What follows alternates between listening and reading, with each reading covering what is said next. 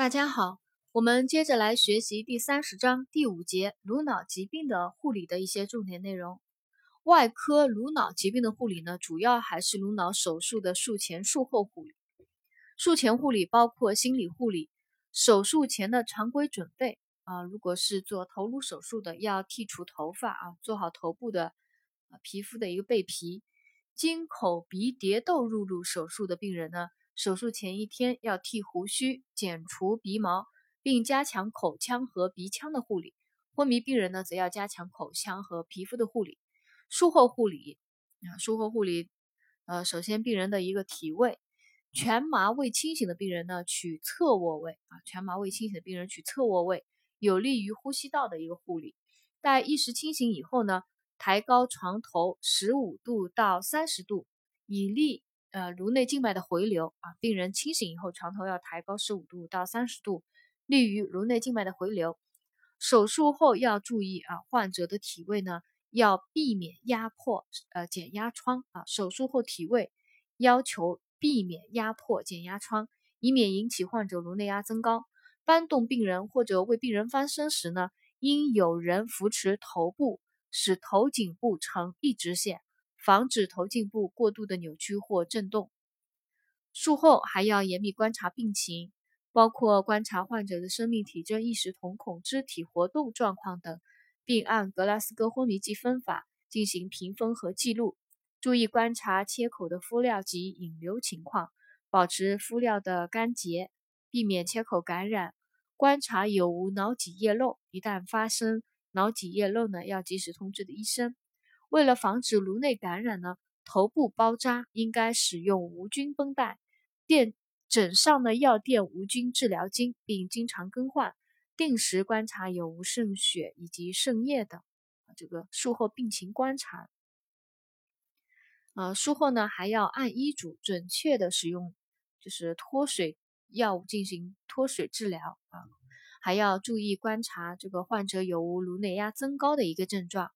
有。因为患者呢，就是术后啊，尝试进食以及使用脱水药，所以呢，要定期的监测电解质血气分析，准确的记录二十四小时出入量，啊，还要注意患者术后营养的补充以及那个补液的啊，补液的一个护理啊。有患者，患者如果是不能够那个不能够经口进食的呢，采用鼻饲的病人呢。要注意鼻饲以后不要立即搬动病人，以免引起一个呕吐和误吸。还要做好呼吸道的一个护理，及时清除呼吸道分泌物，保持呼吸道通畅。密切观察病人有无呼吸困难、烦躁不安等呼吸道梗阻的一个情况。嗯，要一旦发现了及时处理。下面我们要学习的一个重点内容呢，是脑室外引流的护理。脑室外引流呢，是经颅骨钻孔放置引流管，将脑脊液引流至体外，以降低脑室扩大引起的颅内压增高。可以通过脑室外引流而采集脑脊液标本进行化验，必要时呢，还可通过引流管向脑室内注药进行治疗。开颅手术以后，脑脊液持续外引流，它的目的呢是暂时解除颅内压增高。以及监测颅内压的变化，它的护理要点啊有以下几点：第一个就是妥善固定，将引流管及引流瓶或引流带妥善固定在床头，使引流管的开口高于侧脑室平面十到十五厘米，以维持正常的颅内压。啊，在这里大家要记住啊，这个脑室外引流，它的引流管的开口的位置是高于侧脑室平面的。高于侧脑室平面十到十五厘米，目的是维持正常的颅内压。第二个，呃，护理要点是控制引流的速度和量，引流量以每日不超过五百毫升为宜，避免颅内压骤降而造成危害。第三个是要保持引流的通畅，观察引流管内不断的有脑脊液流出，管内的液面随病人的呼吸脉搏上下波动，表明了引流通畅。如果引流管无脑脊液流出，常见的原因呢有以下几个：第一个可能是颅内压低于十到十五厘米水柱，此时呢将引流瓶降低到能够观察脑脊液流出即可。第二个呢，原因啊，可能是引流管放入脑室过长而盘曲成角，呃，在这时呢，可以将引流管啊缓缓的向外抽出，至有脑脊液流出的水平，再进行重新固定。第三个，呃，那个堵塞的原因可能是管口吸附于脑室壁啊，可以将引流管轻轻的旋转，使管口离开脑室壁。第四个原因是。可能引流管被小血块堵塞，啊，可以挤压引流管，或在严格无菌操作下呢，用注射器进行抽吸，切不可用盐水进行冲洗，啊，因为那个盐水冲洗的话，可能会有那个堵塞物被冲入脑室系统，形成脑脊液循环障碍，啊，这是几个，就是一共四个啊，引起那个外引流。呃，外引流中断的原因。第四个护理要点就是注意观察引流的量和性质。如果有大量的血性脑脊液流出呢，就说明可能发生了脑室内出血；如果脑脊液混浊呢，提示可能发生了感染。第五个护理要点呢，就是严格无菌操作啊，预防逆行性感染。每天更换引流带，更换时呢，要先夹住引流管。防止空气进入，或者是脑脊液逆流啊，逆流到那个颅内。脑室外引流的拔管指征啊，第一个就是引流时间啊，一般是一到两周。呃，做开颅手术，呃，做开颅手术以后，脑室的引流一般不超过五到七天。拔管前呢，要先行头颅 CT 检查啊，并夹住引流管二十四小时，先夹管二十四小时，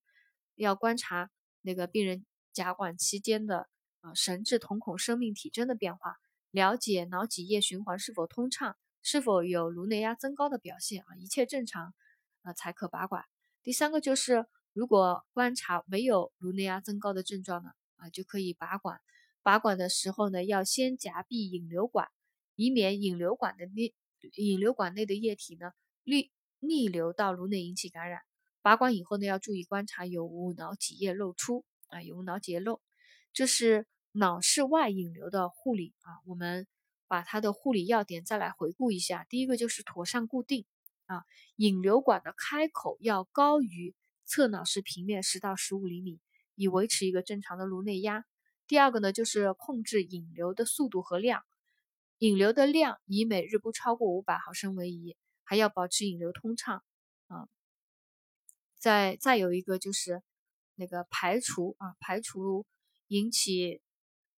呃引流中断的原因啊。如果是颅内压过低的，低于十到十五厘米水柱的，那么把引流频稍降低啊，降低到有脑脊液流出即可。如果是引流管就是过放入脑室过长盘曲成角，导致引流不畅的，那么就将引流引流管缓慢的轻轻向外抽出啊，至有脑脊液流出，再重新固定。如果是管口吸附于侧脑室壁的，将引流管轻轻旋转。啊，还有一种原因可能引起引流中断的，就是有小血块堵塞。一个呢可以挤压引流管，呃，或者是在无菌操作下呢用注射器抽吸，切不可用生理盐水冲洗啊，以免把引流把那个堵塞物冲入到脑室系统以后，造成脑脊液循环受阻。还要注意观察引流的量和性质。啊，注意严格遵守无菌操作原则，每天更换引流带。更换引流带时呢，要先夹住引流管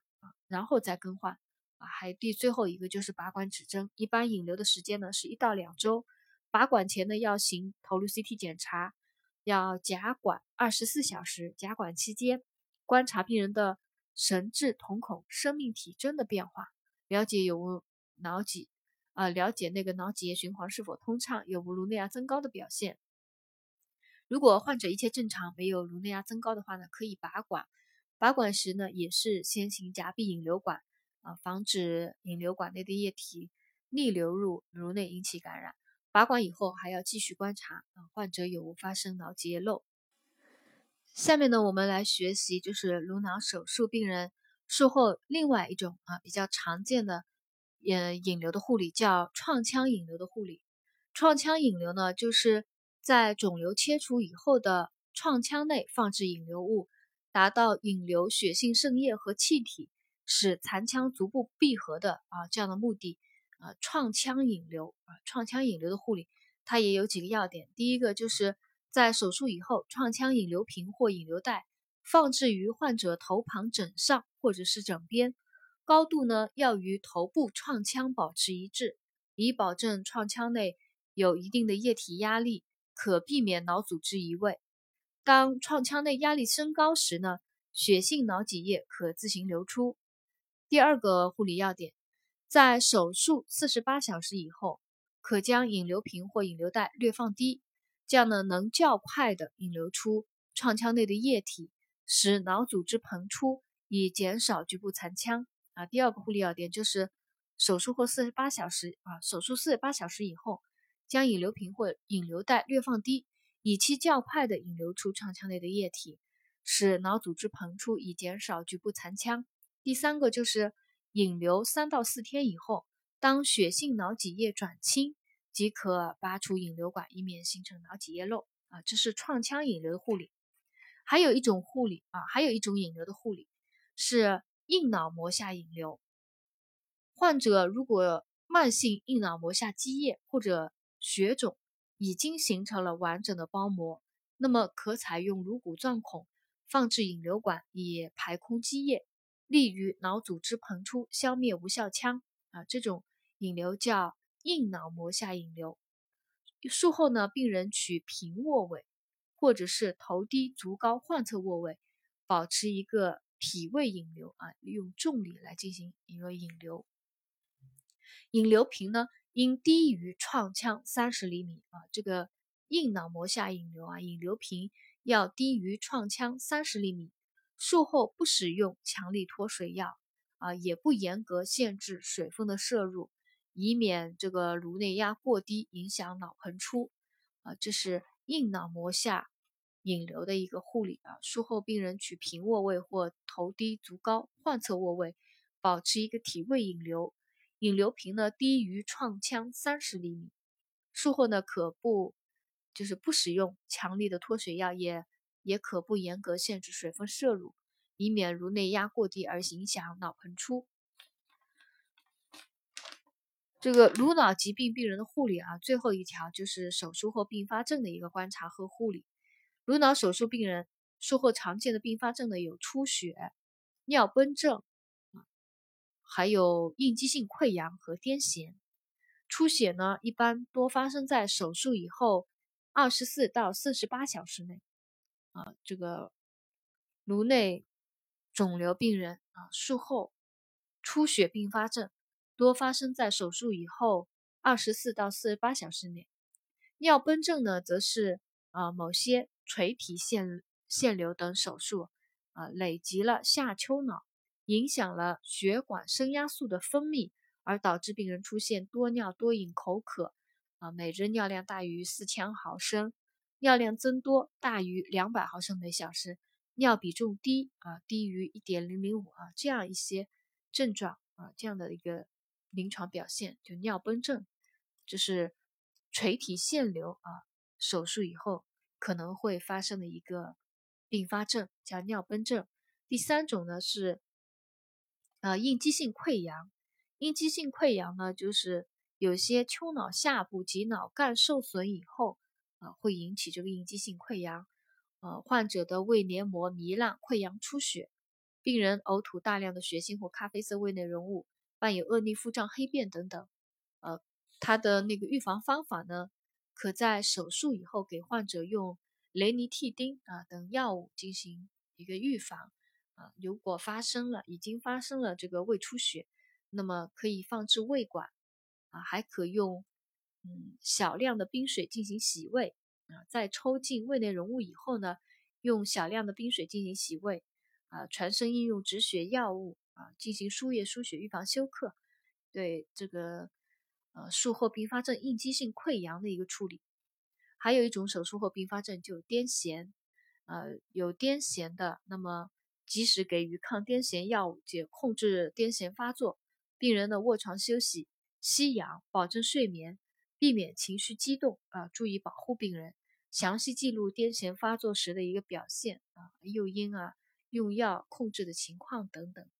啊。这最后一个术后护理的要点啊，一个知识点呢，就是讲了手术以后并发症的一个观察和护理。手术以后的可能发生的并发症呢，就有术后出血，多发生在手术以后二十四到四十八小时，还有尿崩症。尿崩症呢是可能某些垂体腺瘤手术累积了下丘脑，影响了血管升压素的分泌而导致。还有第三种应激性溃疡啊，应激性溃疡的处理就放置胃管，少量冰水洗胃，运用止血药，输液输血，预防休克。还有一个就是。呃，术后可以用雷尼替丁啊等药物，H2 受体阻断剂进行预防。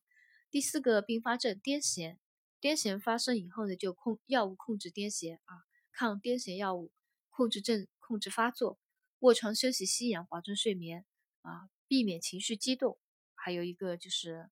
啊做好一个保护性的措施啊，还有做好记录啊，这个呢就是第三十章第五节颅脑疾病病人的护理的一些重点内容。我们今天呢就学习到这里。